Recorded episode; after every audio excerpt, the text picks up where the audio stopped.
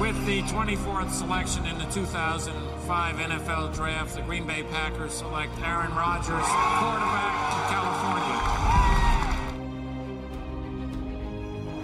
The final snap of Super Bowl 45. The Green Bay Packers have won the Super Bowl. The Lombardi Trophy is coming home.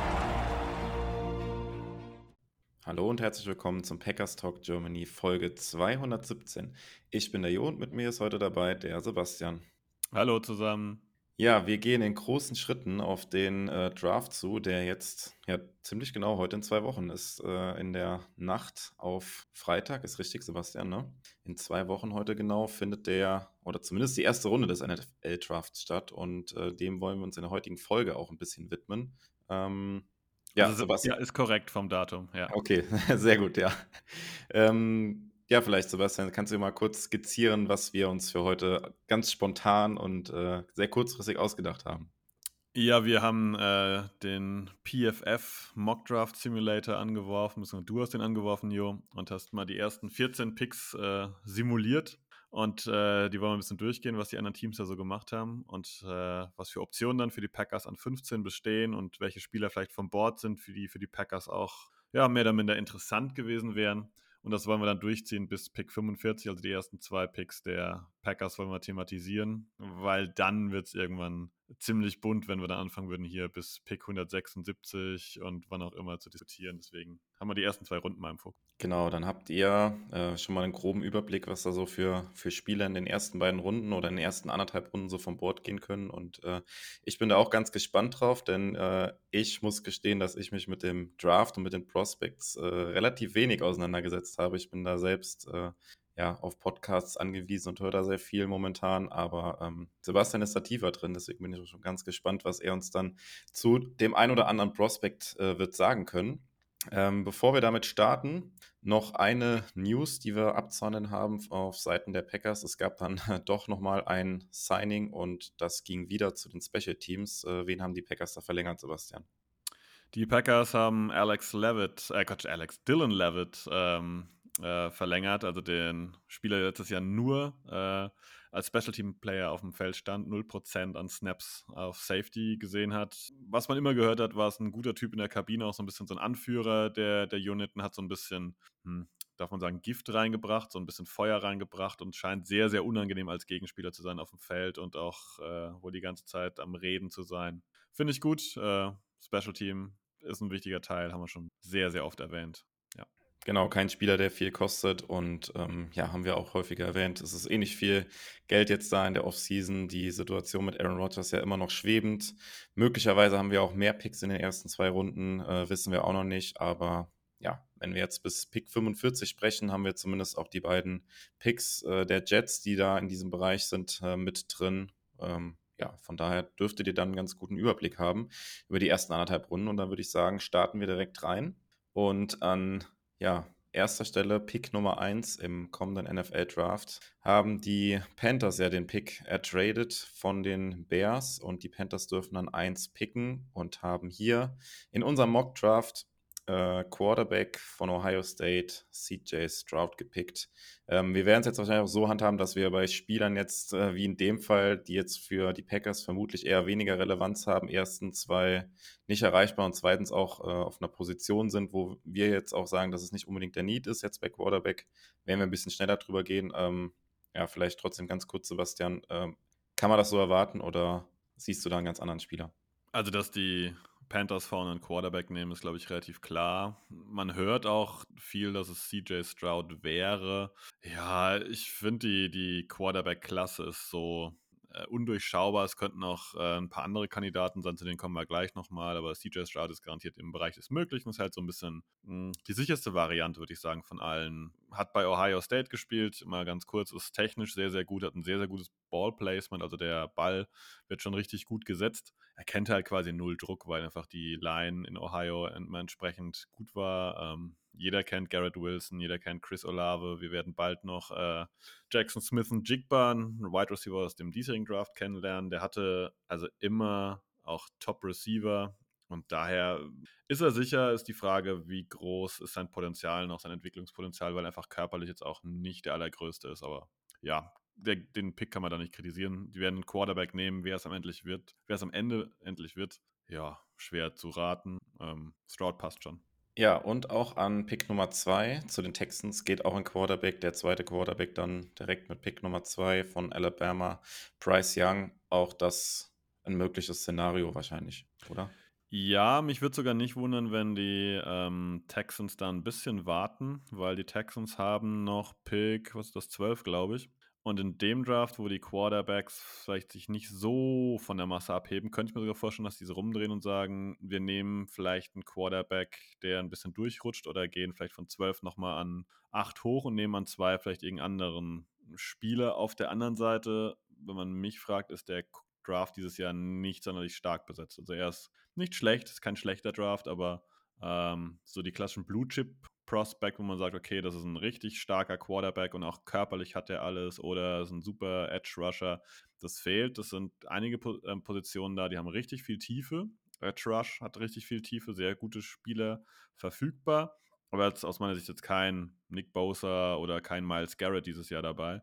Äh, Thailand gibt es einige gute Spieler und ähm, ja, Safety ist ein bisschen dünn. Und Quarterback, die vier, die sind gut, haben aber alles um ihr Problemchen irgendwo. Ja, Bryce Young, den sie da jetzt gezogen haben.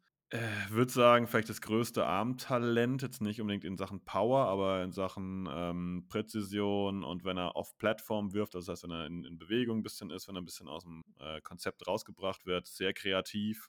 Ähm, alles gut, aber er ist halt super, super schmächtig. Äh, ich habe immer eine Statistik gelesen, dass wenn der das schaffen würde, ein guter Starting Quarterback zu werden, das wäre ein absoluter Outlier mit seiner Körpergröße und mit seinem Gewicht. Ähm, er ist ein bisschen klein, kleiner noch als äh, Kyler Murray und er ist wohl auch äh, quasi mit einem Wasserbauch zum Wiegen gegangen, dass er noch ein paar Gramm mehr auf die Waage drauf bringt. Also vom Talent her kann man den nicht kritisieren. Es ist halt wirklich die Frage, ob dieser Körper NFL aushält, wenn da halt ja, Rashan Gary vielleicht mal drüber pflügt. Das ist, glaube ich, so die Hauptkomponente. Ja, und dann haben an Pick Nummer 3 die Cardinals noch die Auswahl, muss man ja sagen. Da gab es in den letzten Tagen auch einige Gerüchte, dass da sehr viele Teams Interesse haben an dem Pick Nummer 3. Ähm, würde fast behaupten, dass die Cardinals da so ein bisschen jetzt noch ähm, ja, den Preis vielleicht so ein bisschen hochtreiben und ich glaube, es ist relativ wahrscheinlich, dass die Cardinals an der Stelle jetzt nicht picken werden. Wir haben es jetzt hier im Mockdraft natürlich noch so drin, wie es jetzt äh, stand jetzt äh, Donnerstagabend halb zehn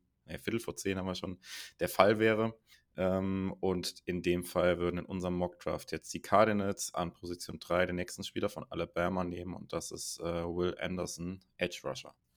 Ja, äh, galt jahrelang so als die klare Nummer 1 in dem Draft. Will Anderson geht an 1 und da gibt es auch nichts anderes, was man denken kann. Äh, ja, ist ein bisschen stehen geblieben letztendlich, muss man sagen. Das ist so ein so ein Edge Rusher, der alles gut macht, aber nichts großartig. Und ich glaube, das wird man auch auf dem nächsten Level sehen. Das ist jemand, der in einem schlechten Team eine Nummer 1 sein kann, in einem guten Team eine richtig gute Nummer 2 sein kann, aber ich glaube nicht, dass der ein Top-Edge-Rusher wird, weil dafür ähm, fehlt einfach auf dem College-Level letztendlich die Dominanz in einem Bereich. Wie gesagt, ein absolut gutes Allround-Paket und das ist eigentlich das, um es mal rund zu machen, was den Draft auszeichnet dieses Jahr. Es sind richtig gute Spieler dabei, aber eigentlich wenig Top-Spieler auf äh, verschiedenen Positionen. Und wenn ich Top-Spieler sehen wollen würde, würde ich sie dieses Jahr wirklich am ehesten noch auf Tight End setzen, wo ich sage, da sind vielleicht wirklich zwei, drei, die könnten in die Top-Riege der Top 10 ähm, Titans der NFL vielleicht vorstoßen, wenn bei denen alles gut abläuft. Ja, an Pick Nummer 4 sind dann die Colts an der Reihe und hier geht in unserem Mockdraft der dritte Quarterback schon vom Board. Ähm, wahrscheinlich auch kein unrealistisches Szenario dann im tatsächlichen Draft, dass da relativ früh ähm, ja, mindestens mal drei Quarterbacks von Bord gehen und das ist hier Anthony Richardson. Ja, das ist äh, mein Quarterback Nummer eins. Ähm, der Floor, also das heißt seine, seine Baseline, ist gar nicht so niedrig. Das ist halt, der ist ultra talentiert. Der ist ultra athletisch. Ihr habt wahrscheinlich von diesem Freak gehört, der, der, Quarterback-Freak, der bei der Combine alles äh, niedergerissen hat mit Jumps und Speed und allem möglichen. Das ist Anthony Richardson. Der ist technisch auch ganz ordentlich, der ist super kreativ. Ähm, er muss noch lernen, dass man nicht übertreiben darf an gewissen Punkten und er hat halt auch nicht allzu viele Spiele bislang bestritten. Das sind so die Kritikpunkte. Ich denke, Richardson ist jemand, den man vielleicht ein Jahr sitzen lassen muss und dann, ich nehme jetzt nicht den Namen Patrick Mahomes in den Mund, aber die Veranlagung dazu hat der schon, wenn er halt das alles auf die Reihe bekommt. Ne? Das ist immer das große Fragezeichen. Finde ich einen guten Pick für die Colts da, ja. So, dann geht an Pick Nummer 5 äh, zu den Seattle Seahawks der Next Edge Rusher und das ist Tyree Wilson von Texas Tech. Das ist der perfekte Fit eigentlich für, für ihn, weil die Seahawks auf sowas stehen. Äh, absolut ein Riesenviech. Also das, äh, der Typ ist, ich sage jetzt nicht der größte Edge Rusher, den ich je gesehen habe, aber wenn ihr den seht, äh, das erste Mal auf dem NFL-Feld, ihr werdet direkt bemerken, was da los ist, dass das ein absoluter Klotz ist. Ähm, man muss halt sagen, vor der letzten Saison kannte den kaum jemand. Ähm, ich habe den auch ein paar Mal gesehen, aber nicht intensiv wirklich auf dem Zettel gehabt. Der ist dieses Jahr richtig explodiert. Ist halt die Frage, ob das ähm, ja, so weitergeht. Aber das passt schon für die Seahawks. Äh, groß, kräftig, stark, Körperlichkeit. Ist, äh, ja, guter Edge Rusher, passt auch in den ihren Konzept. Ja, das war an 5 Tyree Wilson zu den Seahawks und dann kommen wir zu Pick Nummer 6. Da sind die Lions an der Reihe. Und ähm, ja, ich glaube, ein relativ guter Spot auch für die Lions da an 6. Also da ist, glaube ich, sehr viel möglich und auch die Lions können da in viele Richtungen gehen. Und du hast eben schon den Pick, den unser Mock Draft Simulator hier von PFF ausgespuckt hat, ein bisschen kritisiert an der Stelle. Und zwar ähm, hat er hier für die Lions äh, Peter Skoronski Tackle von Nordwestern ausgesucht. Ja, ähm, die Kritik geht vor allem dahin, dass äh, ich Peter Skoronski sehr, sehr schätze. Ich finde, das ist ein richtig guter Spieler, aber ich sehe ihn in der NFL nicht auf Tackle. Und wenn die Lions hier wirklich an, äh, was ist das, sechs gewesen, glaube ich, ne? An sechs einen Guard nehmen, puh. Ähm, ja, wir wissen alle, bei den Colts spielt der Kollege Nelson. Das geht schon, dass er Top Guard rauskommt, aber es wäre schon sehr außergewöhnlich. Ähm, ja, warum er nicht auf Tackle spielen kann, also der hat einfach äh, eine limitierte Länge in, im Bereich Arm und, und äh, Wingspan, also wie weit er halt greifen kann. Und das wird den gegen äh, ja, die guten Edge Rusher auf jeden Fall zum Problem werden. Ne? Und ähm, ja, er kriegt manchmal auch seine Hände nicht richtig ran. Er hat eigentlich nicht die klassische Play-Strange halt auch, weil da, da kommt halt nichts. Ne? Er hat einfach kurze Arme und ich kann mir nicht vorstellen, dass die einen Guard an 6 nehmen. Also so sehr ich Skoronski als Spieler auch schätze. Ja, und dann kommen wir an Pick Nummer 7 zu den Las Vegas Raiders und da geht in unserem Mockdraft der nächste Quarterback vom Board, äh, Will Levis von Kentucky zu den Las Vegas Raiders an 7. Wild, absolut wild. Ähm, sollte Levis nächstes Jahr auch spielen schon oder ein paar Spiele bekommen. Der macht Spaß zuzugucken, weil ähm, ich, ich überspitze mal ein bisschen, der spielt ein bisschen wie ein junger Brad Favre. Ne? Also der, der fackelt einfach, der der hat einen absoluten Powerarm, der wirft das Ding äh, super, super weit, super, super tief, ähm, ist auch gar nicht so unbeweglich, kann auch laufen und er hat halt einfach keine Angst. Also das sieht man auch an seinem, seinem Körperbau, ist kräftiger äh, Quarterback und ähm, der würde auf jeden Fall Spaß machen. Ob er erfolgreich ist, ob er das so unter Kontrolle bekommt, nicht dauernd zu überziehen und zu sagen, okay, da hinten ist das letzte kleinste Risiko und es könnte ja klappen und ich feuer das Ding da hinten in die Ecke rein. Das, das wird die Frage werden. Wenn er das schafft, so ein bisschen unter Kontrolle zu bekommen, kann es ein richtig starker Quarterback werden. Auf der anderen Seite schafft er es nicht, dann ist das halt eine Turnover-Maschine. Also das ist so, dazwischen ist, glaube ich, sehr wenig. Ja, das war äh, Will Levis zu den Las Vegas Raiders an sieben.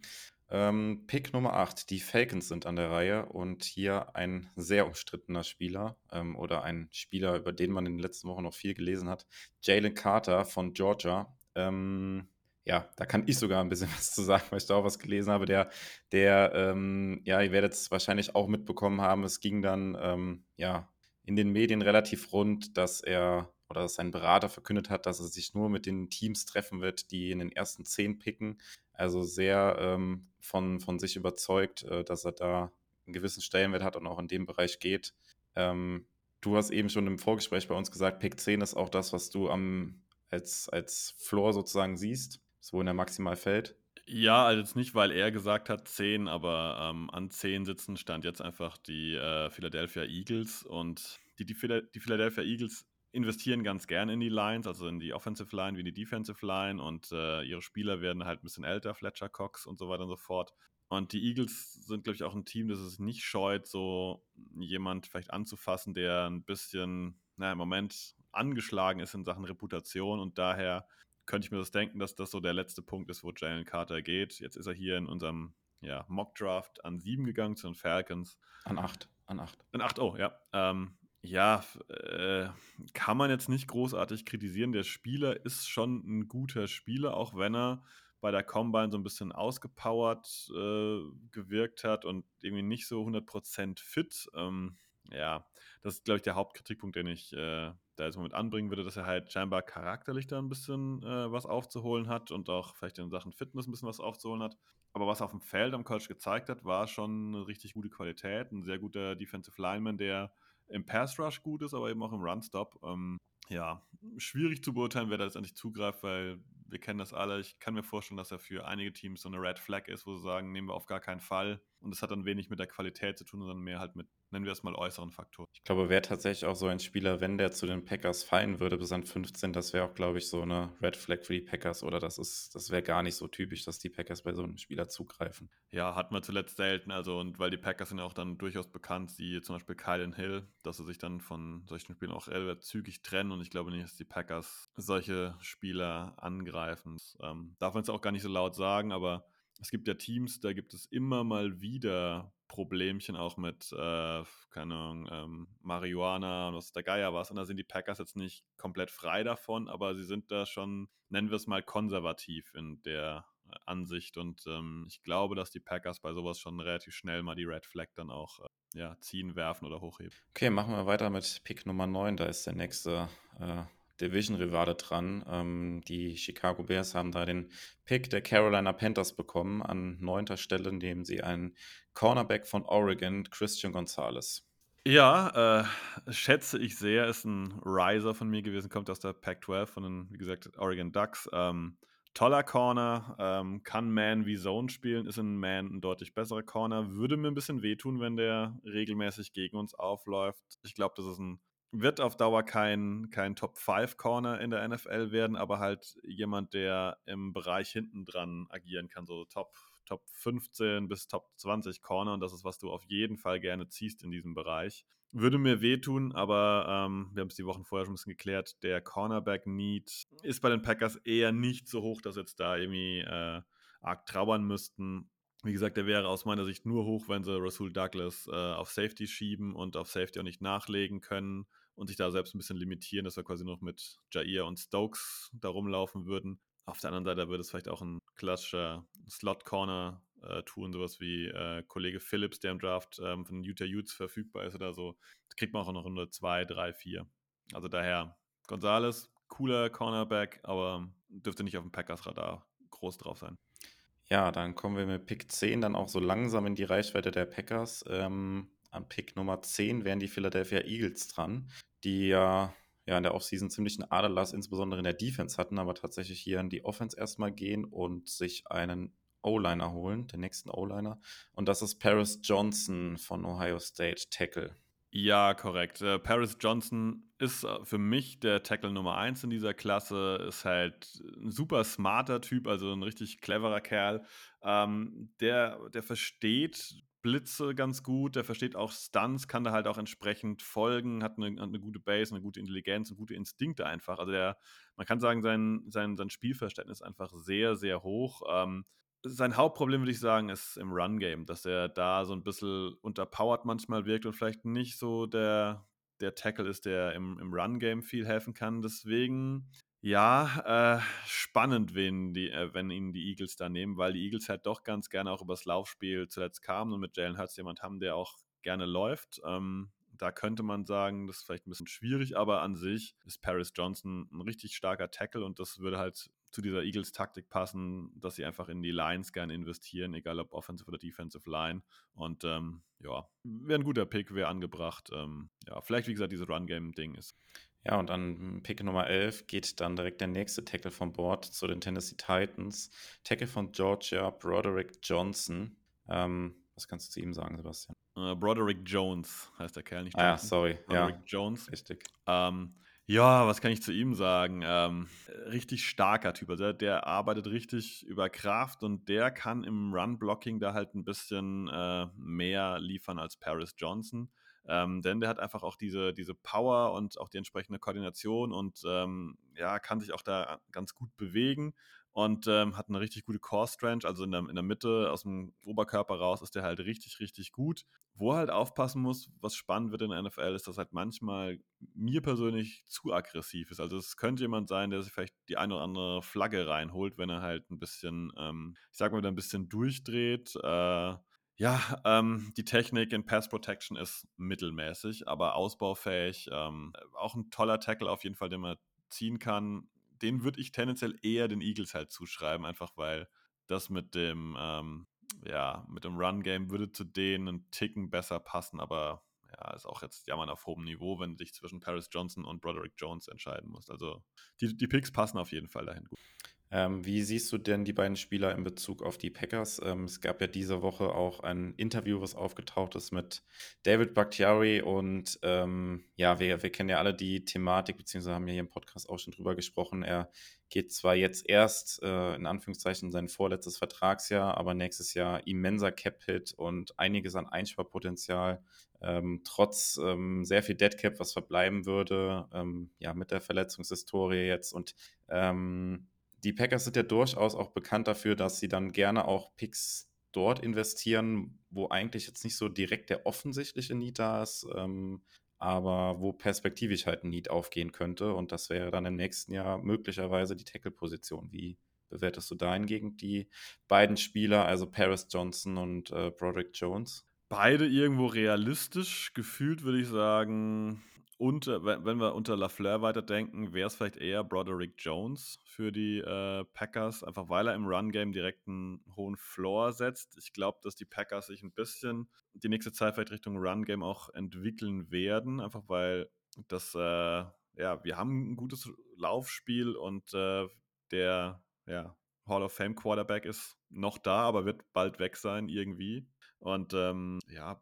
realistisch. Ich glaube nicht, dass die beiden so weit fallen. Maximal einer. Also ich glaube nicht, dass wir die Auswahl haben würden an 15 zwischen beiden.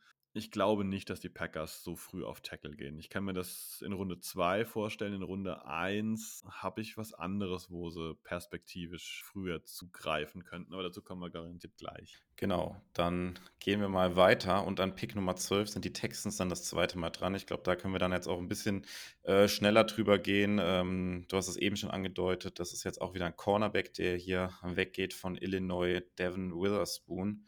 Ähm, ja, du hast es eben schon gesagt, eine Position, dass ja, wir, glaube ich, äh, als Packers-Fans nicht so als äh, Need sehen, beziehungsweise uns auch irgendwie nicht vorstellen wollen, dass schon wieder ein Cornerback in der ersten Runde gepickt wird. Aber nee, eigentlich haben wir da auch keinen Need. Ähm, ja, vielleicht kannst du trotzdem ein, zwei kurze Worte zu ihm sagen. Ja, nee, Need haben wir nicht, aber ich würde es lieben. Also Devin Witherspoon ist, würde ich sagen, ja, nicht mein Lieblings-Cornerback letzten fünf Jahre, aber ist schon sehr, sehr, sehr weit oben. Der hat halt der hat einen Motor, der hört nie auf, der ist ultra competitive, der hört nicht auf, der macht weiter und auch wenn was nicht klappt, der, der hat weiter diesen Biss, auch im nächsten Play dann wieder einen super Play rauszuholen und ähm, der versteht die Routes des Gegners richtig gut. Also das wird aus meiner Sicht, wird das, muss ich aufpassen, kein Elite-Corner, das ist nochmal was anderes, aber der ist ein Top-10-Corner in der NFL potenziell, finde ich. Der hat alles, was du so haben musst und ähm, ja, großartig, großartig, großartig. Ich bin ja, ähm, absoluter Fan. Äh, genau. Das Einzige, was du kritisieren kannst, ist dein, sein Frame, dass der ein bisschen dünn ist, aber naja, Jair Alexander, wissen wir auch, ist auch nicht der größte, nicht der kräftigste. Ähm, ja, ich bin Witherspoons Fan, aber Packers, ich würde es feiern, aber eher nein. Ja, dann kommen wir Pick Nummer 13, äh, den ja momentan die Jets noch haben. Wer weiß, vielleicht werden sie ihn tauschen mit dem Pick 15 der Packers in einem Trade mit Aaron Rodgers, vielleicht auch nicht. Ähm, auf jeden Fall nehmen die Jets in dem Mock-Draft von uns ähm, auch oder bedienen sich an einer Position, die eventuell auch für die Packers in Runde 1 interessant sein könnte. Und zwar nehmen sie einen Edge-Defender. Und zwar ist das Edge-Defender Lucas Van Ness von Iowa.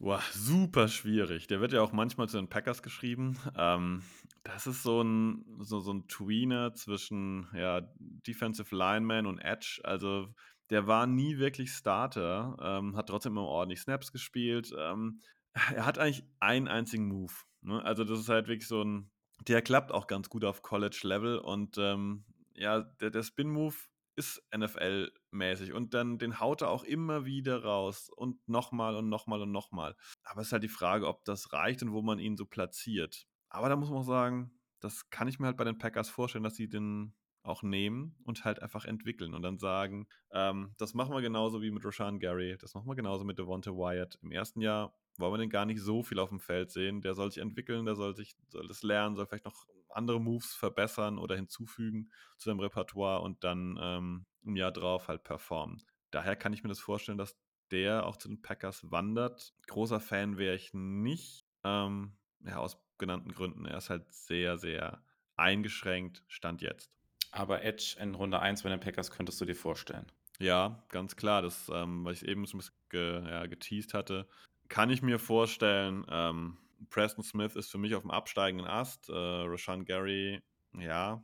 Und äh, Top Edge Rusher, gibt es nicht zu sagen, aber wäre der klassische Übergang, dieses Jahr nochmal mit Preston zu spielen und dann nächstes Jahr halt da einen jungen Edge reinzustellen, der, ähm, ich sage jetzt nicht ein Jahr hat lernen können, aber halt wenige Snaps gesehen hat, wie damals Rashan Gary und dann halt im nächsten Jahr dann richtig loslegen darf. Wäre Packers Way.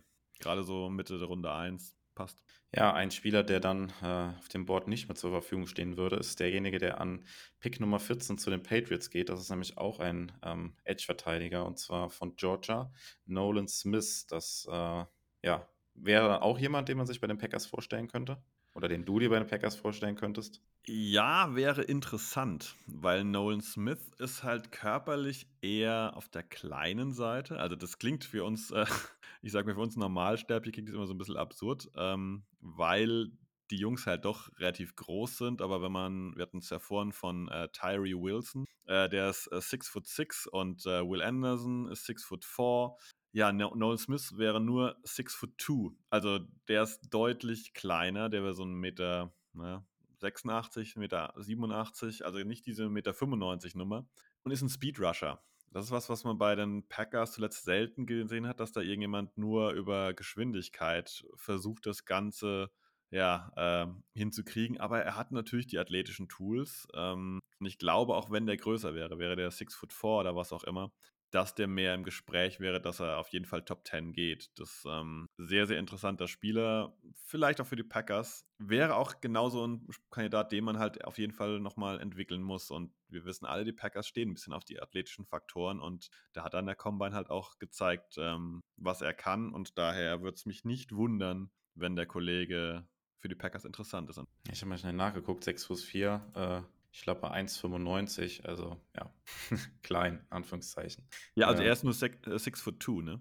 Achso, 2 nur, ah, sorry, ja. okay. Äh, dann, ja, okay, 1,89 ist er immer noch äh, quasi ein Zwerg in NFL-Kreisen. Ja, also für, im Verhältnis für die anderen Edge Rusher, die dann halt mit äh, 6 foot 4 oder größer um die Ecke kommen, er fällt er dann ein bis, bisschen ab. Ne? Das ist kein, ja, für uns Normalsterblich ist das halt ein bisschen was anderes, aber die sind halt ja nochmal eine andere Größe. Ja, dann kommen wir jetzt zum Pick Nummer 15. Äh, die Green Bay Packers sind äh, on the clock und ähm, ja, wir haben jetzt hier zwei Edge Defender, die direkt vor den Packers vom Board gegangen sind. Ähm, ansonsten, ja, die beiden Tackles, die wir eben genannt haben, äh, Jones und Johnson sind schon vom Board, äh, wo ich mir hätte vorstellen können, dass die Packers vielleicht einen Tackle nehmen.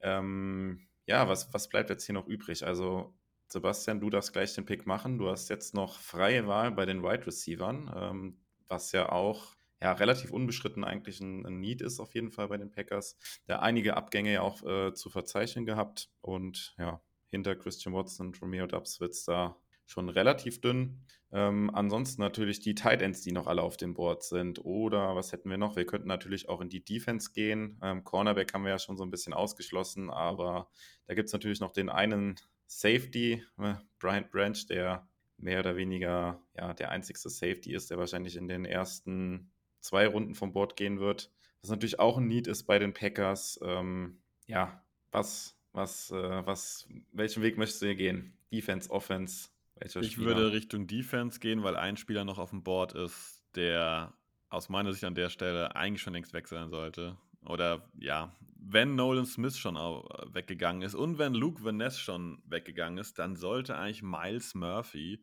der Edge Rusher von Clemson, auch schon weg sein. Und der ist in dem Moment noch da. warum auch immer. Das wäre dann äh, ja meine Wahl. Also Miles Murphy ist nämlich noch ein junger Spieler, der ist gerade mal 21 geworden. Das passt so ein bisschen das, was die Packers schon ganz gerne haben. Ähm, ja, ist ein, ist ein richtig guter Edge Rusher. Ähm, ja, kann Speed, kann Power, ähm, hat einen schönen Spin-Move und äh, hat auch den Speed halt, Lücken ordentlich äh, ja, zu schließen. Hat eine gute Handtechnik, äh, ist entsprechend stark und ähm, ja, man könnte sagen, er spielt ein bisschen zu aufrecht. Das ist sowas, was man äh, kritisieren könnte und ähm, ja, äh, die Production ist äh, manchmal so ein bisschen vielleicht ein Problem gewesen. Aber ähm, ich würde sagen, das ist auf jeden Fall ein Top 10 Talent und ähm, ja, dementsprechend würde ich schon sagen, dass man den an 15 eigentlich abgreifen müsste. Auch wenn natürlich auf anderen Positionsgruppen vielleicht auch noch die eine oder andere schöne Personalie da ist, aber Miles Murphy kann ich nicht. Okay, dann äh, logge ich ein für die Packers an 15. Miles Murphy. Und ähm, ja, bin gespannt, äh, was du dann gleich zu den anderen Spielern noch sagen wirst, die die Packers jetzt quasi ausgelassen haben, sozusagen. Ähm, ja, wir machen dann einfach weiter und äh, werden dann über die Spieler noch sprechen. An Pick Nummer 16 sind die Commanders dann dran gewesen und da würde Joey Porter Jr. von Penn State Cornerback äh, ja, nach Washington in die Hauptstadt gehen. Ja, äh, weiterhin gute Cornerklasse, würde ich auch sagen. Ähm, passt Richtung Washington. Ich glaube, da soll man jetzt gar nicht so viel Zeit verlieren, weil der erste die Spannung bis zum ersten Packers-Pick ist ja ein bisschen durch. Und ähm, ich würde sagen, ja, Joey Porter ist ein guter Corner. Ist auf, aus meiner Sicht nicht auf dem Level mit äh, Gonzalez und mit ähm, Devon Witherspoon, aber ist äh, bei mir in der Liste halt auch äh, in Sachen Cornerback ähnlich hoch gelistet. Und ähm, ja, lass uns weitergehen zu spannenderen Namen, die vielleicht für die Packers an 15 relevant gewesen wären. Ja, das machen wir. Und äh, wir gehen dann an Pick Nummer 17 sind die Pittsburgh Steelers an der Reihe und da geht der nächste Tackle vom Board, äh, Darnell Wright von Tennessee. Ja, das wäre vielleicht wieder so eine Sache für die Packers. Ich glaube es eher nicht. Ähm, auf jeden Fall, Darnell Wright ist ein guter Tackle, ist jemand, der auch ein bisschen ja, jetzt ein bisschen Feuer bekommen hat, ist ein bisschen in den Rankings ein bisschen gestiegen ist. Der galt lange so als äh, zweiter, Drittrunden-Pick, ist aber ein ganz, ganz stabiler Typ. Ich glaube, das wird auch ein, ein Langzeit-NFL-Starter werden. Ich glaube, der wird nicht das höchste Niveau auf Tackle erreichen, aber ähm, da gibt es ja diese Theorie, ist die Frage, ob ich halt zwei Elite-Leute haben möchte und dann viel Quatsch außenrum, ob die Line besser ist als eine Line, die einfach nur aus richtig guten Spielern besteht. Und ich glaube, Donald Wright könnte sowas sein. Wäre mir persönlich an 15 aber ein bisschen zu rich. Ähm, an 15 würde ich schon noch ganz gerne an irgendwas meine Hände dran kriegen, das so ein Ticken Möglichkeit an Elite-Potenzial noch hat. Daher Donald Wright möglich. Miles Murphy hat mir schon besser gefallen. Ja, dann vielleicht ein Spieler an 18, der dann zu den Detroit Lions in unserem Mockdraft gegangen ist. Vielleicht wäre der etwas für die Packers gewesen. Und das ist nämlich der erste Wide Receiver jetzt, der in unserem Mockdraft vom Board geht. Und das ist von TCU Quentin Johnston. Ja, schwieriges Prospect. Da gibt es nur Liebe oder Hass bei ihm. Ähm, Quentin Johnson ist groß, spielt aber nicht so. Der spielt klein und ähm, macht die ganze Zeit irgendwelche Moves, die eigentlich gefühlt nicht so zu seiner Körpergröße passen. Man sieht so das Potenzial, weil er eigentlich in Sachen Athletik, in Sachen ähm, Balltracking, in Sachen Hände eigentlich alles drauf hat. Aber so ein bisschen diese klassische Toolbox. Er hat den Handwerkskasten dabei, das alles drin, aber der holt immer nicht die Sachen raus, die er gerade braucht. Also wäre interessant, wenn die Packers ihn nehmen würden an 15. Ich glaube es eher nicht, einfach weil der wirkt so ein der wirkt nicht wie ein Packers-Spieler, würde ich sagen. Weil die Packers haben schon ganz gern bei ihren Receivern auch irgendwie einen klaren Gedanken. Und ich tue mir im Moment schwer, wo ich Quentin Johnson in der NFL wirklich hinpacke. Also den müsstest du quasi konstant auf eine Position setzen und ihn quasi mal beibringen, zu spielen wie meinetwegen ein Ex-Receiver oder zu spielen wie ein Slot-Receiver weil er irgendwie gefühlt immer versucht, alles zu machen. Und das so in einem bunten, gemischten Stile. Deswegen spielt er eigentlich kleiner, als er ist, weil er ist, glaube ich, 6 foot 4 groß oder so irgendwas. Und ähm, ja, äh, spezie spezieller Wide Receiver kann, glaube ich, durch die Decke gehen, aber könnte auch jemand sein, der vielleicht kein Bust ist, aber dann doch vielleicht irgendwo nur als Nummer 4, 5 und alle acht Wochen dann einmal sein Talent aufblitzen. Ja, an Pick Nummer 19 sind die Tampa Bay Buccaneers dran und hier geht der erste Running Back vom Board und auch äh, wahrscheinlich der einzigste, der in der ersten Runde vom Board gehen wird. Viele von euch werden den Namen schon gehört haben. B. John Robinson. Ähm, ja relativ unbestritten ja Running Back Nummer 1 in diesem, äh, in diesem Draft. Ähm, ist das vielleicht auch so ein kompletter Überraschungsweg, den die Packers machen könnten. Ich glaube, ich persönlich war der Einzige. Wir hatten ja von unseren Autoren so ein Need-Ranking gemacht, wo ich die Running Backs relativ hoch bewertet habe als Einzigster. Und ähm, auch das wieder so ein bisschen Packers-like vielleicht. Ähm, AJ Dillon geht jetzt ins letzte Vertragsjahr. Ähm, Aaron Jones hat zwar noch länger Vertrag, der Vertrag wird dann aber nächstes Jahr wieder relativ teuer. Möglicher Cut-Kandidat. Ähm, ja, dahinter haben wir jetzt auch keine wirkliche Nummer 3. Ist das vielleicht so einer, wenn der an 15 noch da ist, dass das so wo die Packers komplett überraschen könnten, den die Packers da picken könnten. Die, die NFL würde brennen, wenn die Packers das machen. Ja, das also, auf jeden Fall. Das ist ähm, toller Spieler, ein Wide Receiver, der alles kann. Der hat, der hat Power, der ist trotzdem shifty, äh, der hat äh, absolut stabile Hände, ähm, der ist kreativ, der kann sich trotzdem auch mal mit Kraft durchdrücken. Aber wenn du den draftest, dann musst du den eigentlich halt als Nummer 1 von Day One an nutzen. Weil das, und das sehe ich bei den Packers einfach nicht. Also ich, ich könnte das nicht kritisieren, wenn sie, wenn die Packers keinen Aaron Jones hätten, würde ich sagen, okay, nimm den und klatsch den vor Aaron, ähm, AJ Dillon, verstehe ich. Aber wir haben Aaron Jones und der hat einen Paycut genommen und da wird auch nichts mehr passieren, dass wir den irgendwie cutten oder traden. Das kann ich mir dementsprechend nicht vorstellen. Und daher ist er für uns dieses Jahr raus. Und ähm, für, du hast gesagt, so, wir haben keine Nummer 3, also für einen dritten Running Back wenn wir da Pick 15 investieren, ne, dann, äh, dann sind wir auf jeden Fall in den Kolumnen überall vertreten. Äh, also daher, ich kann mir das nicht vorstellen. Als Spieler fände ich ihn toll äh, bei den Packers, aber ich kann. Okay, ja, ich, also ich persönlich glaube auch, ich habe, wie gesagt, mich relativ wenig mit dem Draft beschäftigt, aber was man sollte, ich glaube, der könnte auch deutlich vor Pick 19 schon weg sein. Ja, ähm, bei sowas braucht es immer nur ein Team, das ihn letztendlich mag. Ne? Also das kann halt ruckzuck gehen. Ähm, ich glaube es halt, ja, es kann schnell gehen. Es braucht zwei Teams, die ihn mögen und dann versuchen die ihn ein bisschen nach vorne zu traden und dann ist er vielleicht doch schon ruckzuck weg. Ähm, aber tendenziell würde ich sagen, es ist so jemand, der eigentlich zwischen 15 und 25 gehen sollte. Und jetzt ist er hier mit, was war das, 19? 19, ja. Es ja. gibt halt nicht so viele Teams mit einem krassen Need of Running Back da vorne, ja, das muss man also, halt auch sagen. Ne? Bei den Lions hat man ihn häufiger schon mal gesehen, aber ja. Ja, also wenn ich ehrlich bin, ähm, bei den Buccaneers müsste ich ihn jetzt nicht unbedingt sehen. Äh, da wären mir ein paar andere Teams vielleicht ein bisschen näher ans Herz gewachsen, wo ich ihn vielleicht ganz gerne sehen würde. Ähm, ja, aber der, der, die Range passt für die Packers unter normalen Umständen nicht. Also das würde ja letztendlich bei den Packers jetzt bedeuten, du gibst entweder Jones weniger den Ball oder Dylan quasi fast gar nicht mehr den Ball. Also das macht irgendwie alles keinen Sinn, also trotz der Qualität. Okay, machen wir weiter. Äh, Pick Nummer 20 sind die Seahawks wieder dran, also zum zweiten Mal. Und die gehen in die Defense dieses Mal. Ich hoffe, ich spreche den Vornamen jetzt richtig aus. Du darfst mich gerne korrigieren. Äh, Kalijah Cansey von Pittsburgh. Kalijah, richtig, ja. Kalijah Cansey. Wenn die das machen, ne, dann weiß ich auch nicht, weil die haben ja mit Pick, Pick äh, 5 äh, Tyree Wilson geholt, 6 foot 6, und jetzt nehmen sie mit Kalijah Cansey jemand, der spielerisch hohe Qualität hat. Da gibt es wenig zu sagen. Ne? Also hat eine super hohe äh, Body Control, also er weiß genau, was er mit seinem Körper macht. Ähm, der hat die ganzen Moves auch drauf und ist extrem athletisch und, und auch extrem explosiv. Aber, also wir haben vorhin ja gemeckert bei Nolan Smith als Edge, als Edge Rusher mit 6 foot 2.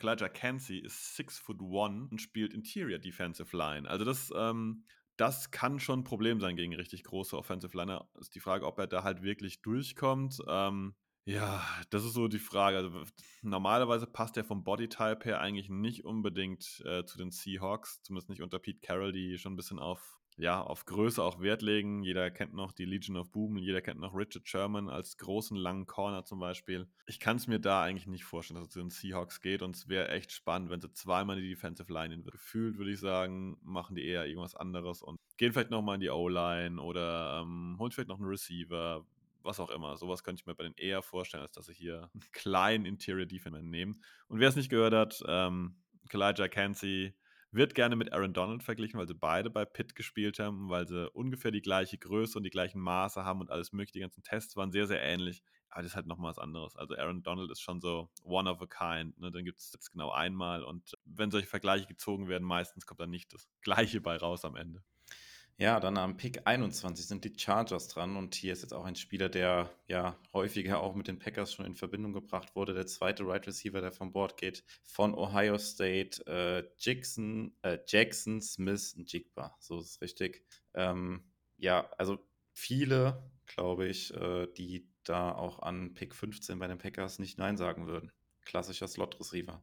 Ja, genau. Und das ist, glaube ich, das einzige Problem, was er aus meiner Sicht wirklich hat. Ähm, weil ein Slot-Receiver zieht man meiner Meinung nach nicht so früh wie an 15. Also ich kann jetzt nicht kritisieren, wenn die Packers den nehmen, das ist ein guter Receiver, das ist ein guter Slot-Receiver, den sehe ich in der NFL auch erfolgreich an. Aber wir wissen alle, Slot-Receiver, äh, ich sage jetzt nicht, gibt es wie Sand am Meer, aber die meisten guten Slot-Receiver wurden eben nicht allzu früh gepickt, sondern irgendwann, irgendwie später, wenn wir dann nur überlegen, äh, Randall Cobb war ein Second Rounder, das ist auch schon relativ hoch, aber wenn man die Klassiker denken hier, ähm, die letzten Jahre gut waren, Julian Edelman ging in Runde, was war das, sagen wir, sechs oder sieben, glaube ich. Äh, ja, also Slot Receiver ist so, ein, so, eine Position, die du eigentlich nicht allzu hoch adressierst. Und dazu ist äh, Smith Jigba auch von der Körperlichkeit her ein etwas komischer Slot Receiver, denn er ist eher ein bisschen größer. Sein Vorteil ist, er ist halt super jung. Das mögen die Packers. Also das, daher kann man sich schon vorstellen, dass der vielleicht für die Packers zumindest auf dem Radar ist. Ich könnte mir das vorstellen, dass die Packers vielleicht, wenn alles nicht so fällt, wie sie es mögen, ein bisschen runtertraden und sagen, wir gehen von 15 auf 20 und nehmen dann Smith und Jigba mit. Damit wäre ich völlig d'accord, wenn man sowas machen würde, wenn das Board halt für die Packers nicht gut fällt. Ähm, was man zu ihm sagen kann, er ist halt super, super produktiv. Äh, er wurde auch relativ häufig auf tiefen äh, Routen benutzt. Da muss man allerdings ein bisschen einschränken. Wir hatten vorhin die Kritik bei CJ Stroud im Quarterback dass er halt super viel Zeit hat bei Ohio State, weil einfach kein Druck durchkommt. Das heißt natürlich auch, dass die Receiver wie Smith und Jigba auch die Zeit hatten, da entsprechend tief zu gehen. Also das ist immer so eine Sache, die hängt zusammen. Und ich kann nicht sagen, ja, der hat es geschafft, richtig tief zu gehen. Wenn der Quarterback hinten keine Zeit hat, ist das relativ irrelevant, ob der tief geht oder nicht. Ne? Also da ist so eine andere Komponente, die ich mit reinnehmen muss. Ähm, ja, was man bei Smith und Jigba immer so ein bisschen ja, kritisiert, ähm, dass er halt athletisch ganz okay ist, also ganz gut, aber halt eigentlich nicht Top-Level. Und ja, auf Slot sind halt meistens Leute unterwegs, die athletisch sehr, sehr gut sind, sehr, sehr schnell sind. Und ähm, dass er immer wieder ein bisschen Verletzungsprobleme hat und auch manchmal mit den Händen nicht der sicherste Receiver ist. Aber wie gesagt, ist für mich ein Receiver, wenn ich den so ein Grade geben müsste, würde ich den schon Anfang Runde 2 in Betracht ziehen. Und im Sinne der Packers könnte ich ihn dann ab 20 auch für legitim halten. 15 wäre es mir, weil diese Bubble bei Ohio State, wie erwähnt, ist. Das war zu clean alles. Ähm, ja, da war für, ja, für, mich Olave zum Beispiel letztes Jahr deutlich drüber. Okay, ja, mit Blick auf die Uhr, wir müssen wahrscheinlich ein bisschen bei den kommenden Picks ein bisschen schneller drüber reden, aber es sind jetzt doch noch ein paar Namen, die jetzt auch folgen, die häufiger mit den Packers in Verbindung gebracht werden, aber ich denke, äh, ja, nach den nächsten knapp fünf Picks können wir auch ein bisschen schneller über die nächsten gehen und dann schneller zu den nächsten Packers-Picks kommen. Ähm, der nächste Pick dann an 22, auch ein Spieler, ähm, ich glaube, es ist dein Titan Nummer 1 sogar, wenn mich nicht alles täuscht. Äh, du darfst auch gerade den Namen aussprechen. Ich habe dich eben gefragt, wahrscheinlich würde ich es jetzt wieder falsch aussprechen. Deswegen. Dalton Kincaid, genau. Genau, der geht, der geht ähm, zu den ähm, Ravens, ja. Ja, mein Lieblings-Tight äh, ist jemand für tiefe Routen. Ähm, dabei lasse ich es einfach Blocking muss er sich garantiert noch verbessern. Man liest immer wieder Travis Kelsey. Ja, es gibt einen Travis Kelsey, aber so vom Spielertyp ist es jemand, der gerne tief geht, ähm, der garantiert äh, ja, im Passspiel seine Qualität auf NFL-Niveau nachweisen wird. Wie gut er dann ist, das soll man dann vielleicht so gegen Mitte der Karriere diskutieren und nicht zu Beginn. Okay, an 23 sind dann die Vikings zum ersten Mal dran und äh, picken den nächsten Wide Receiver Jordan Addison von USC. Ja, Jordan Addison ähm, war vorher bei Pitt, ist ein Outside Receiver, ist relativ klein, ähm, kann auch ins Slot gehen, wäre für die Packers letztendlich eine, eine solide Option. Ähm, viele tun sich schwer, dann so ein bisschen zu projecten, was der in der NFL letztendlich ist, aber dann vielleicht mehr über den Slot geht, mehr über die Mitte oder aber, ob er außen sich da auch durchsetzen kann, eben weil er von der Körperlichkeit her gar nicht so groß ist, auch gar nicht so quick, aber halt das immer irgendwie hingebracht hat auf, ähm, auf College-Level. Ja, bitte nicht an 15, sollten die Packers runtertraden, so an diese Region 23, 24, 25, kann ich mit Allison gut leben. An 24 dann auch ein Spieler, der sehr häufig mit den Packers in Verbindung gebracht wird. Auch an Pick 15 schon der nächste Tight End, Tight End von Notre Dame, äh, Michael Meyer. Genau, also Michael Mayer. Natürlich. Mayer, ja, natürlich englisch ausgesprochen. Ja. Michael Mayer. ähm, Oldschool Tight End. Ist nicht der schnellste, entwickelt nicht die besten Routes, hat aber sichere Hände und ist so ein Truck-Monster. Das heißt, wenn du, an dem müssen nicht schon zwei dranhängen, dass sie ihn runterkriegen. Ähm, klassischer Chain Mover Thailand, aber mit dem kannst du halt keine tiefen Routes entwickeln. Das ist heutzutage aus meiner Sicht in der NFL oftmals bei Thailands, die im Receiving Game ihre Stärke haben, eher gefragt als äh, nur das kurze Dump-Off-Spiel. Ja, und daher habe ich ihn bei mir nicht als Titan Nummer 1, auch wenn das äh, viele haben. Bei mir ist er nur die Nummer 4. Und das knapp vor der Nummer 5. Das heißt, du wärst auch nicht ganz d'accord damit, wenn die Packers den an 15 nehmen würden. Ich finde, der passt nicht so übermäßig ins Spielsystem rein. Also Matt LaFleur wirft seine Titans nicht sonderlich gerne kurz an. Wir haben die letzten Jahre keinen Titan gehabt, der konstant kurz angeworfen wurde. Jeder kennt auch die Bälle auf Mercedes Lewis. Da war man kurzer dabei. Ähm, gerne auch irgendwie so ein Titan Screen, aber an sich auch die Dinge auf Lewis waren immer mal wieder etwas tiefere Bälle und äh, Tonjen waren in der Regel, wurde tief gesucht und ich glaube nicht, dass im System von ähm, Lafleur bislang auf jeden Fall drin war, dass er einen Talent hat, der regelmäßig vier, fünf, über 4, 5 Yards angeworfen wird, das Ding sicher fängt, aber dann halt auch ja keine Yards after Catch mehr macht oder so. Daher sehe ich den Fit nicht so arg. Klammer auf, immer möglich, dass LaFleur natürlich das System anpasst, weil er jetzt eben Love an der Center hat und nicht mehr Aaron Rodgers. Okay, an 25 der nächste Wide Receiver zu den Giants, äh, Zay Flowers von Boston College. Schöner Wide Receiver, relativ kleiner Wide Receiver, ähm, hat eigentlich so, man kann sagen, äh, alle Tools. Ähm, ist irgendwie so ein Deep Thread, der ähm, ja alles in Sachen Speed so ein bisschen kombiniert und auch, auch Quickness ist die Frage, ob er körperlich in der NFL da halt äh, das auch sich da durchsetzen kann. Wir wissen alle, die NFL-Spieler sind in der Regel auch athletisch, Top-Level. Das könnte der Breaker sein. Ist mein Wide Receiver 1, aber aus meiner Sicht in einer Wide Receiver-Klasse, die einfach nicht sonderlich überragend ist. Ich habe keinen einzigen, den ich wirklich in Runde 1 sehe, auch Zay Flowers nicht. Ja, ab 25. Okay, dann kommt jetzt wieder ein Spieler, können wir wahrscheinlich ein bisschen äh, nee, Moment, gar nicht. Da war ich jetzt noch eins zu früh. An 26 sind erstmal die Cowboys dran und äh, gehen in die D-Line, was ja durchaus ein Need für die Packers auch sein könnte. Äh, von Clemson, äh, Brian Prezi. Ich hoffe, ich habe den Namen jetzt richtig ausgesprochen. Du kannst mich gerne wieder korrigieren. Ja, genau, Brian Brizzi, ähm, ja, ist, ist, ein großer Defensive Liner in der Mitte, der wird das Laufspiel stoppen, hat auch gute Pass-Rush-Moves. Ich glaube, da können wir drüber hinweggehen. Defensive Line mit Kenny Clark, Devonta Wyatt sehe ich jetzt in Runde 1 nicht wirklich adressiert. Okay, dann 27 können wir wahrscheinlich auch schneller drüber gehen. Cornerback von Maryland, äh, Deontay Banks zu den Bills. Ja, der kriegt jetzt, der Kollege kriegt ein bisschen Traction jetzt, dass er äh, die Rankings ein bisschen hochschießt, aber wenn die Packers an 15 dran sind und da ist irgendwas von Porter, Gonzalez oder Witherspoon noch da, ja, dann bitte die und ähm, nicht Deontay Banks, der einfach noch äh, ein bisschen raw ist vielleicht und ähm, ja, gefühlt seine Stärken hat im äh, Stoppen des Laufspiels. Der ist alles, was vor ihm ist, ist der sehr, sehr, sehr gut. Ähm, was hinter ihm ist, hat er noch ein bisschen Schwierigkeiten, aber hat die athletischen Fähigkeiten halt da noch zuzulernen. An 15 wäre das, es wäre ein Schock, wenn sie Deontay Banks an, muss ich sagen. Und zwar nicht wegen der Qualität, einfach nur weil da hätten sie ganz viele andere ignoriert vorher. An 28 ist auch ein Name, über den wir ein bisschen schneller drüber gehen können. Ich hoffe, ich spreche ihn jetzt auch wieder richtig aus. Äh, Okrayas Torrenzi, ein Guard von Florida.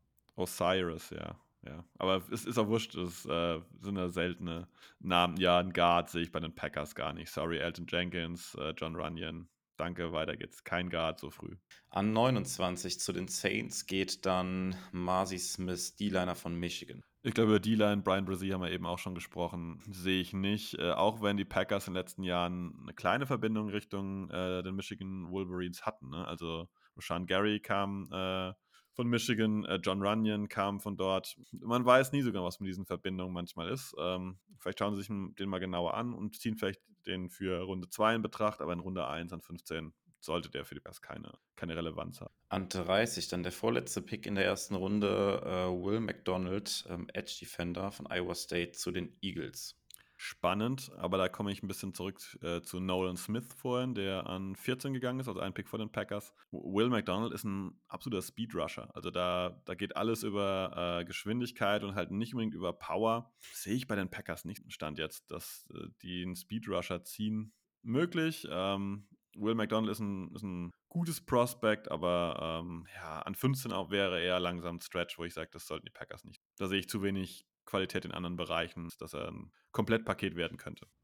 Und dann der letzte Pick der ersten Runde, Pick Nummer 31, äh, Cam Smith, Cornerback zu den Kansas City Chiefs. Können wir wahrscheinlich auch schneller drüber. Ja, genau. Also ist für 15 nicht relevant normalerweise sollten die Packers nicht. Genau, und wer sich wundert, warum nur 31 Picks in der ersten Runde, die Dolphins haben ihren Erstrunden-Pick hier abgenommen bekommen. Deswegen sind wir bei Pick 32, ist dann schon der erste Pick in der zweiten Runde, den die Pittsburgh Steelers innehaben, die dort äh, einen Tackle nehmen, Anton Harrison von Oklahoma. Ja, ich weiß gar nicht, sollen wir jetzt immer die ganzen Leute so ein bisschen durchgehen? Ich würde fast sagen, wir können zu den etwas interessanteren äh, Leuten springen, weil das ist ein Tackle. Wenn die Packers in, den in Runde 2 noch vorliegen haben, kann man darüber sprechen, aber der ist für 15 nicht relevant und wenn er jetzt hier an 33 geht, naja, geht er so weit vor den Packers mit dem zweiten Pick. Ich würde sagen, können wir fast ein bisschen skippen, oder? Alles klar, das skippen wir den gerne. Vielleicht können wir zu Pick 33 noch ein bisschen was sagen. Ja, zumindest ein Need. Ähm, aber wird, glaube ich, selten mit den Packers in Verbindung gebracht an 15. Äh, der erste Safety, der dann vom Board geht. Ich habe ihn eben schon mal erwähnt beim Pick der Packers. Brian Branch von Alabama, der zwar als Safety gelistet ist, aber viele sagen ja, ist eigentlich ein Slot-Corner in der NFL wahrscheinlich. Von daher eher nicht so wahrscheinlich, dass die Packers ihn nehmen, aber es ist zumindest ein Need. Deswegen, vielleicht kannst du kurz was dazu sagen. Ja, also man muss einfach sagen, Brian Branch möchtest du nicht in Courage im freien Feld sehen. Das ist ähm, das ist Vogelwild. Der braucht einen kleinen, abgesteckten Raum, wo er so einen Gegenspieler hat, mehr oder minder im 1 zu 1. Dann ist der relativ gut. Und ich würde dem auch zutrauen, guter ähm, Slot-Corner zu werden. Äh, aber als Safety, also hat er auf College-Niveau schon richtige Probleme gehabt und ich gehe von aus, dass die NFL-Quarterbacks ihn mit Moves mit den Augen derart locken, dass sie den lebend fressen, wenn ihn irgendjemand versucht, auf Safety zu packen. Und ähm, ja, sollte, sollte für die Packers nicht als Safety relevant werden, wenn sie ihn ziehen. Wäre das ein Zeichen für, der geht auf Slot Corner und Donald Savage und Rasul Douglas sind die neuen Safeties, egal was man davon jetzt hält. Okay, ja, wir kommen dann so langsam wieder in die Region, wo es dann Richtung Packers Picks wieder geht, beziehungsweise an 42 wären ja auch die Jets schon wieder dran, die ja möglicherweise auch in einem Trade noch zu den Packers rüberwandern können. Deswegen sind wir gar nicht mehr so weit weg. Äh, versuchen es trotzdem jetzt mit einem Betracht der Zeit ein bisschen schneller zu machen. An 34, äh, da werde ich mich jetzt wieder schwer tun mit der Aussprache. Ähm, Edge Defender Ade Tomiva Ade Bavori. Ich hoffe, das war halbwegs richtig. Du kannst mich wieder korrigieren. Das war gut auf jeden Fall. Adibawari. Ähm, ja, äh, ist für mich jemand, der eigentlich in der NFL dann eher innen spielt als auf Edge. Also sollte für die Packers ein bisschen weniger relevant sein. Dabei kann man es eigentlich belassen. Okay, wie sieht es mit dem nächsten Spieler aus? An 35 geht der nächste Wide Receiver äh, Jalene Hyatt von Tennessee. Wow, jetzt hast du die Tennessee-Kiste aufgebohrt. Okay.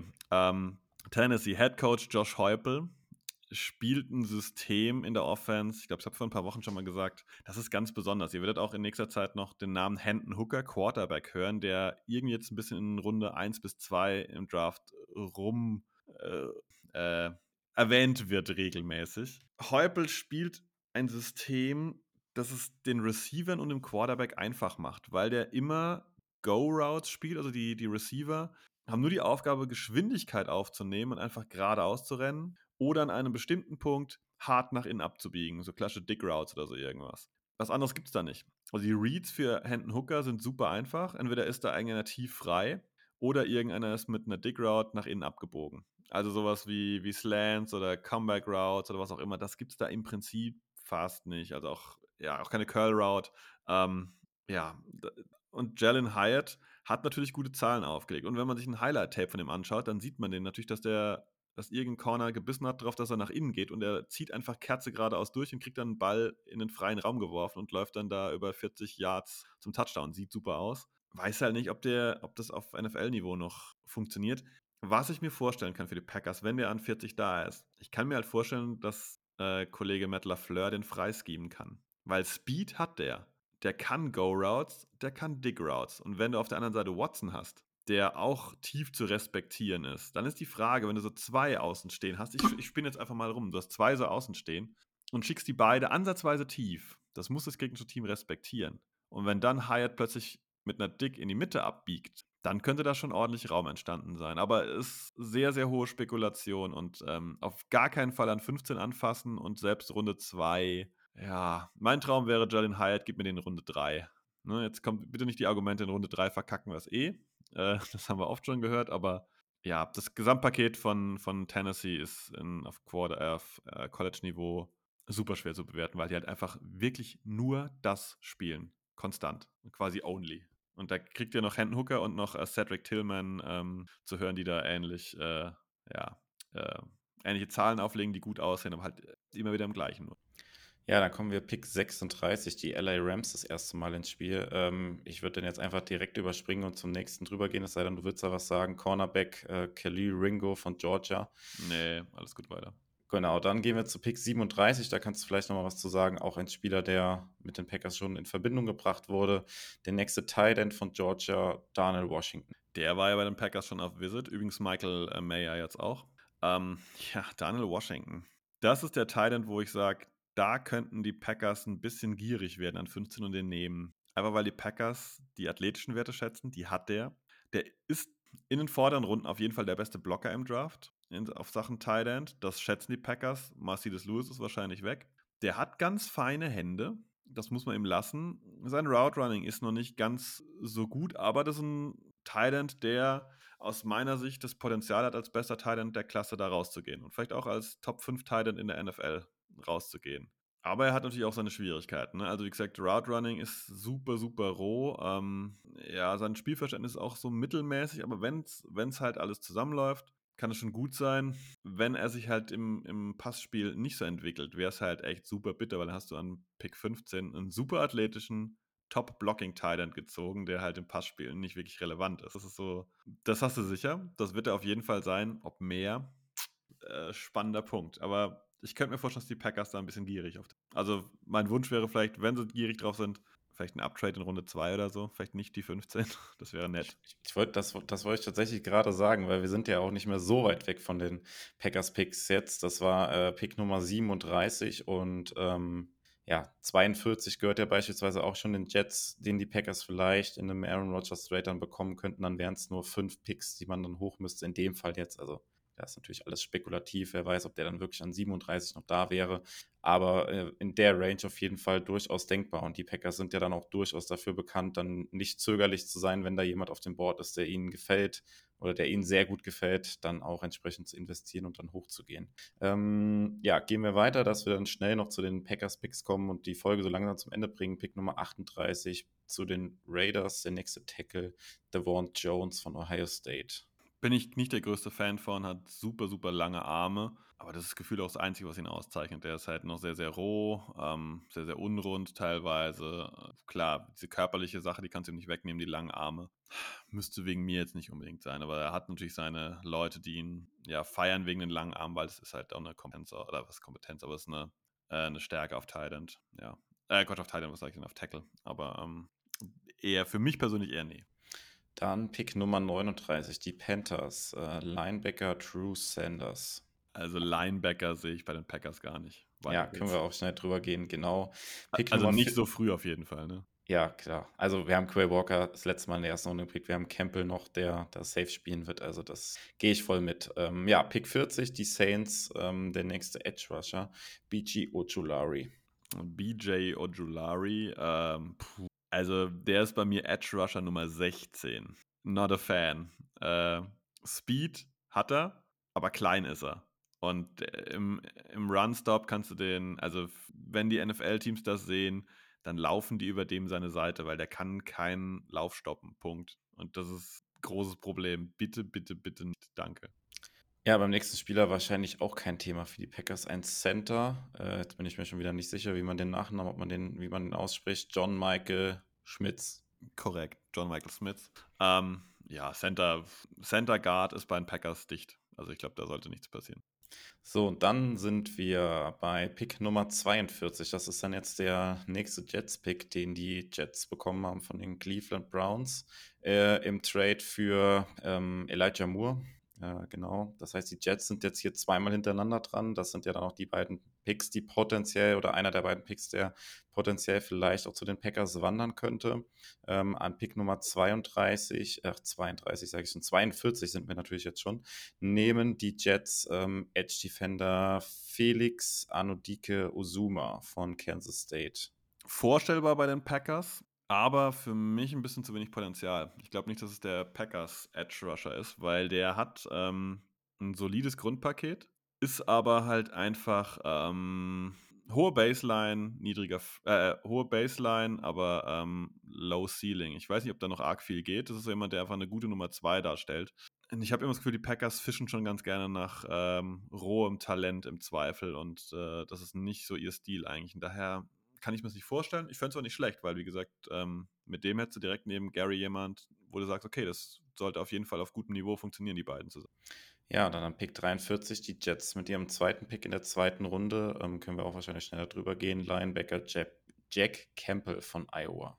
Ja, Linebacker ist alles gesagt. Sollte für die Packers nicht relevant. So, 44 können wir auch wahrscheinlich schnell drüber gehen. Wieder ein Cornerback, Emmanuel Forbes von Mississippi State. Ja, können wir drüber gehen. Ähm, äh, wenn die Packers einen Cornerback wirklich früh ziehen wollen, dann können sie in Runde 1 da dran gehen. Da gibt es ein paar Leute, die vielleicht verfügbar sind. In Runde 2 sehe ich das. Entweder haben sie richtig Need und denken da dran, dann machen sie es richtig früh. Oder vielleicht ein bisschen später in den mittleren Runden und Slot Corner. Ja, und dann an Pick 45 werden die Packers dann zumindest Stand heute und jetzt in unserem Mockdraft das zweite Mal an der Reihe, womit wir dann auch hier unseren Mockdraft beschließen werden. Und ähm, ja, ich bin jetzt gespannt, Sebastian, wen du auswählst. Gehen die Packers denn jetzt dann dieses Mal in die Offense in der zweiten Runde oder geht es wieder in die Defense? Ich werde mich am Ende für die Offense entscheiden, aber ich gehe mal ein paar Namen durch, die man vielleicht andenken könnte. Man könnte über Safety nachdenken. Da gibt es aus meiner Sicht zwei Namen, die vielleicht in Runde 2 relevant wären. Das ist Antonio Johnson von äh, Texas AM und Sidney Brown von Illinois. Das sind zwei Safeties, die man da nehmen könnte. Ähm, aber wie gesagt, die Safety-Klasse ist eher schwach. Ähm, das sind die einzigen zwei, die ich da wirklich in Betracht ziehen würde. Ja, aber man merkt schon, es ist kein Safety bis auf Brian Branch gegangen und äh, das hat uns auch was zu heißen. Ähm, das wären die zwei, die ich aus der Defense dafür relevant halten würde. Ein Cornerback, wenn sie auf rohes Talent fischen, die Packers, dann geht da Tyreek Stevens zu den Packers. Das ist, das wäre so absolut roh, aber das könnte ein Top Corner werden, wenn der alles auf die Kette kriegt, natürlich. Ähm, Linebacker, Edge, Defensive Line sehe ich da nichts großartig. Ich würde mich für Titan entscheiden, weil mein persönlicher Titan Nummer 2 und der ist bei den meisten auch noch in den Top 4 drin, mit Luke Musgrave ist noch da. Würde auch zu den Packers passen. Luke Musgrave ist ein Spieler, der ähm, ja, Potenzial aufzeigt, äh, aber die Production war bislang noch nicht äh, so da. Das ist so das Ding, aber eigentlich kann der gefühlt, also wenn du den auf dem Spielfeld siehst, dann denkst du, okay, ähm, was kann der eigentlich nicht? Und ähm, ja, einfach die Zahlen sind nicht da, weil er hat wenig gespielt, äh, aber wenn er gespielt hat, sah es halt eigentlich immer wirklich gut aus und das, ähm, mir wäre es persönlich lieber, wenn Luke Musgrave einen Thailand vor sich hätte, wo einfach ein Jahr lang sich ein bisschen eingrooven könnte aber ähm, das ist halt einfach nicht so. Und daher würde ich jetzt einfach hier sagen, uh, roll the dice und äh, die Packers nehmen ihn, auch wenn er vielleicht im Blocking sicherlich noch deutlich zu lernen hat, aber als, äh, als Passempfänger auf Thailand wäre der schon eine gute Variante. Oregon State ja. Beavers übrigens, falls jemand das College macht. Genau, und äh, Wide Receiver hier an der Stelle jetzt äh, kein Thema für dich gewesen, weil die Spieler, die da jetzt noch da wären, also um mal Namen zu nennen, äh, die jetzt hier noch auf dem Board wären, äh, Josh Downs, äh, Nathaniel Dell oder äh, wen haben wir denn da noch relativ hoch? Ja, da wird es schon weniger. Michael Wilson noch. A.T. Perry wird manchmal noch genannt. Sehe ich alle jetzt nicht so, dass ich die Mitte Runde 2 schon ähm, anfassen müsste. Also Downs und Downs ist super, super klein. Ähm, Slot Receiver, hm, hm, hm, weiß jetzt nicht unbedingt, ob der da relevant ist. Äh, Nathaniel äh, Dell, auch Tank Dell genannt, ich tue mir mit so Leuten ein bisschen schwer. Das ist wieder so, ein, äh, so eine Kadarius Tony-Nummer. Äh, sie sieht funky, crazy aus, aber die meisten davon werden in der NFL dann irgendwie doch limitiert und kriegst nichts auf die Kette. Ähm, hätte ich nicht so gerne an, in Runde 2. Und Michael Wilson kommt von der Rivalen-Uni von Stanford. Ja, da fahren einige jetzt auf irgendwelche athletischen Dinge ab irgendwie, aber ich habe das in der Pac-12 jetzt nicht so gesehen, dass das ein richtig, richtig starker Receiver ist. Also das ist jemand, für Runde 5 vielleicht oder so. Man sieht schon, was er können könnte, aber halt nicht mehr. Also Runde 2 ist mir das way too rich für Michael Wilson.